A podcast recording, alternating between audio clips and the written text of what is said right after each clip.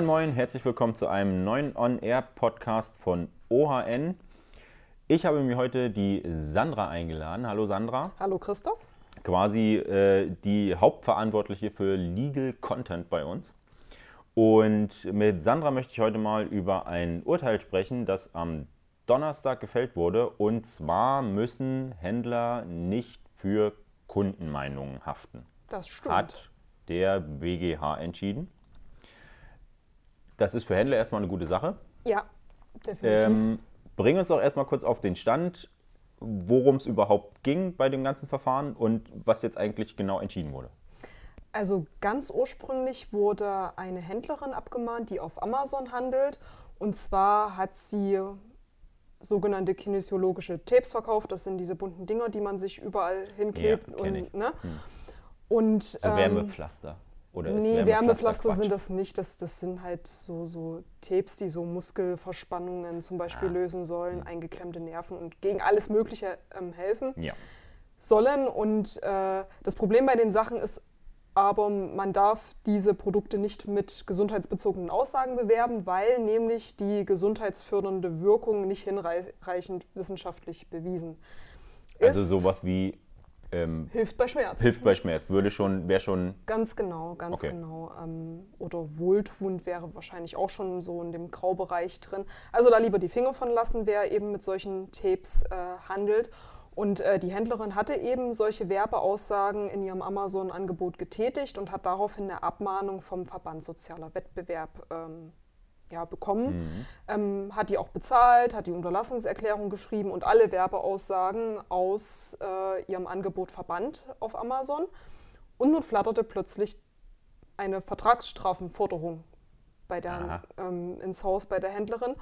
Und zwar nicht etwa wegen Aussagen, die in dem Angebot stehen, sondern wegen Kundenmeinungen. Weil die Kunden, die sind durchaus von der gesundheitsfördernden Wirkung überzeugt und haben dann eben in, das, in Rezensionen geschrieben, dass die ganz toll sind und bei Schmerzen helfen. Und im Endeffekt alle Aussagen getätigt, die die Händlerin selber gar nicht tätigen darf. Ja. Und darin hat jetzt der Verband Sozialer Wettbewerb eben Verstoß gegen die Unterlassungserklärung ähm, gesehen. Äh, der ganze Streit begann ähm, 2016. Also die Händlerin wollte das natürlich nicht auf sich sitzen Mhm. lassen und hat es hier auf ein Gerichtsverfahren ankommen lassen.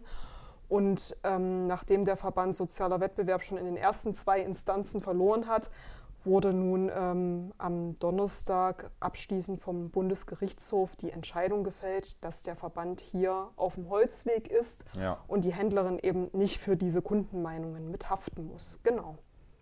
Aber warum wollten die denn überhaupt, dass die Händler für die Kundenrezension haften? Weil die hatten ja eigentlich schon gewonnen, indem sie Mhm. eben der Händlerin untersagt haben, mit den ähm, gesundheitsbezogenen Informationen in ihrer, in ihrer Artikelbeschreibung quasi zu, zu werben, in Anführungsstrichen. Ähm, damit war das Thema doch eigentlich durch. Also vom Verband Sozialer Wettbewerb gab es dazu jetzt keine Stellungnahme, warum die das jetzt genau wegen diesen Kundenmeinungen äh, durchklagen wollten. Ähm, man kann hier nur vermuten, dass wahrscheinlich die Begründung lauten würde, na, wir wollten es halt mal geklärt haben. Das ist ja so die typische äh, Begründung von irgendwelchen Verbänden und die hört man auch sehr oft vom Verband Sozialer Wettbewerb, der ja unter anderem auch durch diese ganzen Schleichwerbungsprozesse gegen Influencer Ja. bekannt ist. Genau. Ich kann, also irgendwie, ich, ich verstehe halt die, die Denke dahinter nicht so richtig, weil was, was der Kunde sagt, ich, ich kann Mhm. ja nichts dafür, was der Kunde sagt. Ich habe mal das Zitat rausgesucht, was Ja. wir, als du damals beim BGH bei der Anhörung, Ich war bei der mündlichen Verhandlung Genau. im, November, am 14. November war die in Karlsruhe und genau. Hab genau, und da habe ich, da hab ich das Zitat rausgesucht. Sinngemäß hat der Anwalt des Verbandes so argumentiert, dass sich Händler bewusst in die Bewertungssituation auf Amazon begeben und schlicht damit rechnen müssen, dass in Bewertungen rechtswidrige Werbeaussagen auftauchen können. Das Angebot auf Amazon sei zwingend mit dem Bewertungssystem verknüpft. Durch das Einstellen eines Angebotes schaffe die Händlerin die Gefahr, dass solche Bewertungen abgegeben werden. Das ist doch Quatsch. Also das ist doch, als wenn ich sage, ich habe eine Mitschuld daran, dass ich, also ich übertreibe jetzt ein bisschen, dass ich vom Auto angefahren werde, ähm, weil ich mich bewusst nach draußen begeben habe. Oder äh, also ich bin halt, ich darf ja Laie sein, aber ich diese diesen Argumentationshergang, äh, das, das kann ich überhaupt nicht nachvollziehen. Ja, also das ist nicht so fernliegend, wie man denkt. Äh, jetzt stell dir mal vor, ja, du gehst auf die Straße, läufst, läufst über die Straße, aber mit verbundenen Augen und wirst dann angefahren. Jetzt nur mal so, so um. Ja, okay, aber der Händler, der handelt ja nicht mit verbundenen Augen bei Amazon. Ja, ähm, also ganz, ganz, ganz grundlegend ähm, baut die Argumentation auf äh, ja, dem, der typischen Aussage auf, selber schuld, wenn du auf Amazon handelst. Also ähm, es ist eben so, dass ja schon verschiedene ähm, Gerichte festgestellt haben, dass wenn ich als Händler auf Amazon, aber zum Beispiel auch auf eBay oder auf anderen Plattformen mhm. handle und dort aus irgendwelchen Grund, Gründen nicht rechtssicher agieren kann, zum Beispiel war ähm, auf eBay lange Zeit das Problem oder ist auch heute noch das Problem, dass ähm, der Text für das Impressum nur eine begrenzte Zeichen Anzahl hat, okay. was eben bei manchen Gesellschaftsformen dann ein bisschen ähm, tricky wird, das äh, Impressum dann rechtssicher ähm, einzufügen. Ähm, und da haben eben schon sehr, sehr viele Gerichte festgestellt, dass der Händler auch für diese ja, plattformbasierten Fehler, Vorgaben, ja. wie auch immer, mithaften muss, weil es zwingt ihn ja niemand dazu, auf diesen Plattformen zu handeln.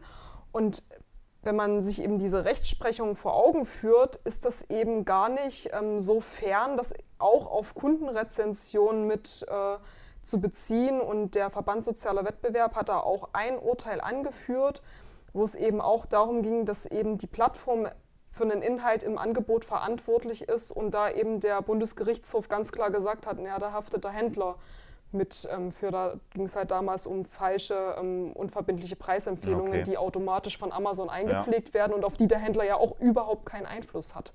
Also ganz fern ist es tatsächlich nicht. Aber das ist doch, gut, dann ist das vielleicht nicht fern, aber es ist doch unfair.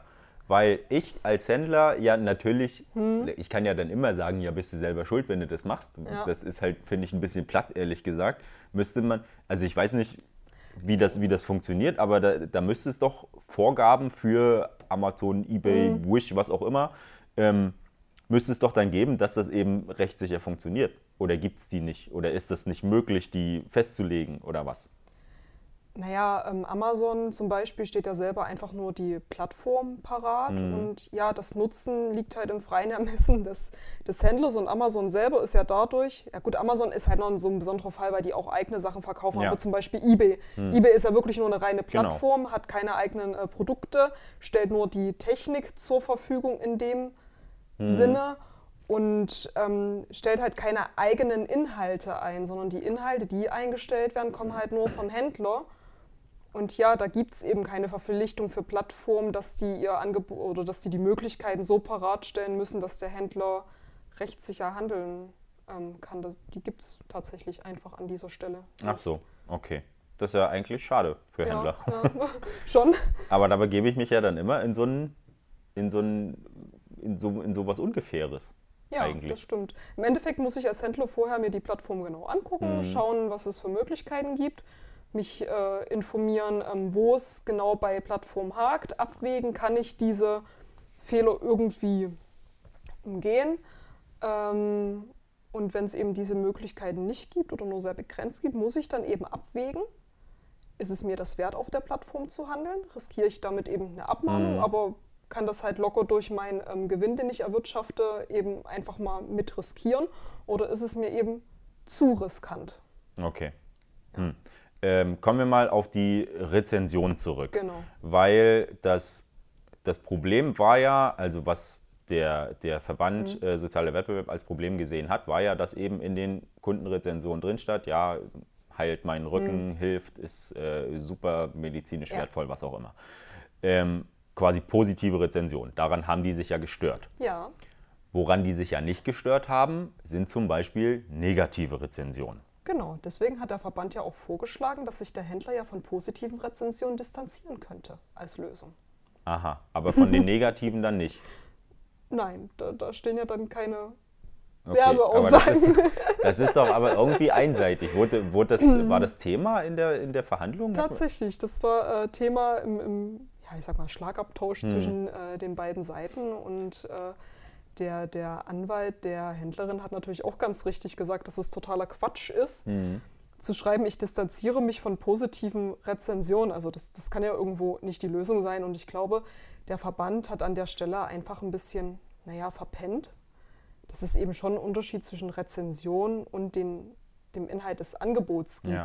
Weil ähm, bei dem Inhalt des Angebots kann ich ja, wie, wie ich gerade beschrieben habe, immer gucken, was ist auf der Plattform möglich, was kann ich machen und kann mich dann halt im Zweifel dagegen entscheiden, äh, auf dieser Plattform zu handeln oder bestimmte Sachen reinzuschreiben. Bei Rezension habe ich ja aber überhaupt keine Einflussmöglichkeit. Also ich kann halt gut liefern und hoffe, eine gute Rezension ja, zu genau. bekommen, aber auf den eigentlichen Inhalt. Na, und das ist ja auch klar voneinander getrennt. Also es würde ja genau. bei Amazon und eBay niemand, zumindest niemand, der schon mal online irgendwas eingekauft mhm. hat, auf die Idee kommen, dass das, was abgegrenzt und in der Rezension steht, vom, vom Händler quasi genau. initiiert ist. Und das war jetzt auch abschließend ähm, die Begründung ähm, vom Gericht. Das hat sich ja dann an die Vorinstanzen angeschlossen, hat halt gesagt, optische Trennung, das sind eindeutig keine Inhalte des Händlers und ähm, genau. Und äh, das hat im Endeffekt dann auch der Anwalt der äh, Händlerin auch ganz gut beschrieben, dass es ja darüber hinaus auch noch so ist, dass sich der Verbraucher ja nicht auf diese eine Aussage stützt, wo eben mal so eine gesundheitsbezogene ähm, ja, Werbung in Anführungsstrichen ja. drin ist, sondern jede einzelne Bewertung ist im Endeffekt ein Steinchen in einem Mosaik und aus diesem Mosaik mhm. bildet dann der potenzielle Käufer sein Gesamtbild und ähm, da fließen positive wie negative, wie vielleicht zweifelhafte Aussagen natürlich genauso mit rein. Ja. Wenn man daraus ein Problem machen wollen würde, ähm, dann wäre das Problem ja nicht die Rezension an sich oder die Rezensionen mhm. ganz generell, sondern bewusst gefälschte Rezensionen. Das ist ja auch immer mal wieder mhm. eine Frage, auch im Onlinehandel, dass man eben mit, mit Fake-Bewertungen arbeitet. Müsste man, müsste man nicht eigentlich eher versuchen nachzuweisen, dass halt Bewertungen gefälscht sind und nicht die, die Bewertungen an sich jetzt rausnehmen? Also du meinst jetzt, dass, dass, das eigentliche Problem ja eher die gefälschten Bewertungen sind, als die echten Bewertungen, in denen möglicherweise ja, genau. recht ja, das, das kann man schon so sehen, ja. Hm. Das, das wäre wahrscheinlich relativ schwierig. Ja. ähm, kurz nochmal zum Urteil zurück. Du hast in deinem, äh, in deinem Artikel hm. geschrieben, hm. ähm, das ist ein Urteil für die Händler, aber auch für die Verbraucher. Wie betrifft denn dieses Urteil jetzt die Verbraucher? Weil kann es mir nicht als Nutzer eigentlich egal sein? Also für Verbraucher ist es in dem Moment, wo ähm, man das Urteil eben auch so liest, dass es ja an die Mündigkeit der Verbraucher ähm, sich hm. richtet. Also wir, wir haben ja diese, dieses ganze, die Verbraucherschutzgesetzgebung und alles, die, die stammt ja noch aus Zeiten, wo der E-Commerce in den Kinderschuhen gesteckt hat. Und entsprechend ist, sind diese ganzen Gesetze ja auch auf Verbraucher gemünzt die eben, also auf den damals durchschnittlichen Verbraucher, der noch sehr unbedarft mit diesen ja. Sachen umgeht. Und äh, jetzt haben wir ja eine ganz neue Generation an Verbrauchern, die ja viel, viel kritischer auch mit Inhalten des Netzes umgehen, die ähm, sich auch bewusst sind, was es bedeutet, online ähm, einzukaufen.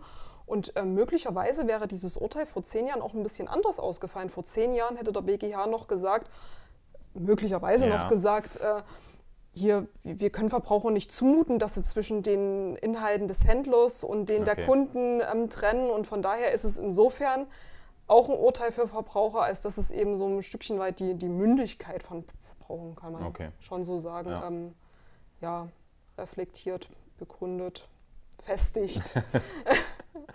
ähm, du hast äh, zum Abschluss, äh, nicht du hast, es ist halt ähm, die, die Niederlage in, in mhm. letzter Instanz jetzt für äh, den, den Verband.